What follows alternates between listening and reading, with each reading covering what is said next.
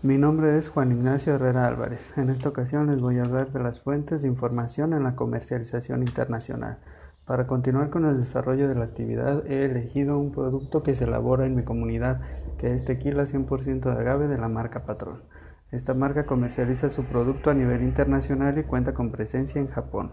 Actualmente está en busca de ingresar al mercado chino. Antes de hacerlo requerirá cierta información, para lo cual he establecido que debe de tomar en cuenta lo siguiente. Cuando hablamos de fuentes de información en el comercio internacional, nos referimos al origen o procedencia que pueden ser interna o externa.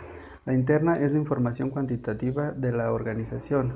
Se obtiene de las diferentes áreas funcionales. Esta información nos permitirá el determinar el estado de la organización y determinar si ésta tiene la capacidad productiva y administrativa para expandirse en mercados internacionales.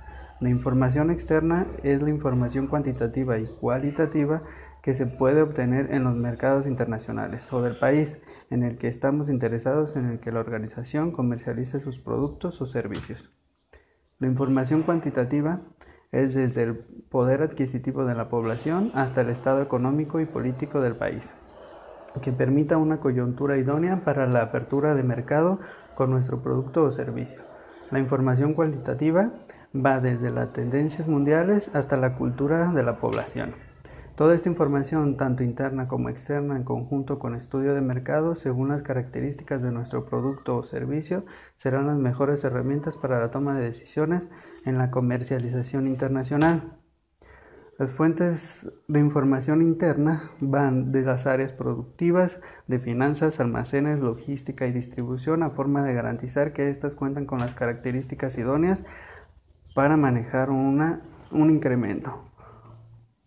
Fuentes de información sobre el mercado internacional. Debemos tomar en cuenta el cambio de moneda del país al que se quiere exportar, el poder adquisitivo de la población, el tamaño del segmento, la rentabilidad al establecer precios, cultura, consumo de bebidas alcohólicas, tendencias internacionales con respecto a las bebidas, normas y regulaciones en bebidas del país destino, ciclo de vida del producto, la información referente sobre el mercado seleccionado tendrá un comportamiento del mercado, va dirigido, es decir, un estudio de mercado completo.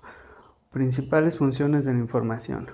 Esta información externa se puede obtener en diferentes fuentes que pueden ser indicadores macroeconómicos y estadísticas.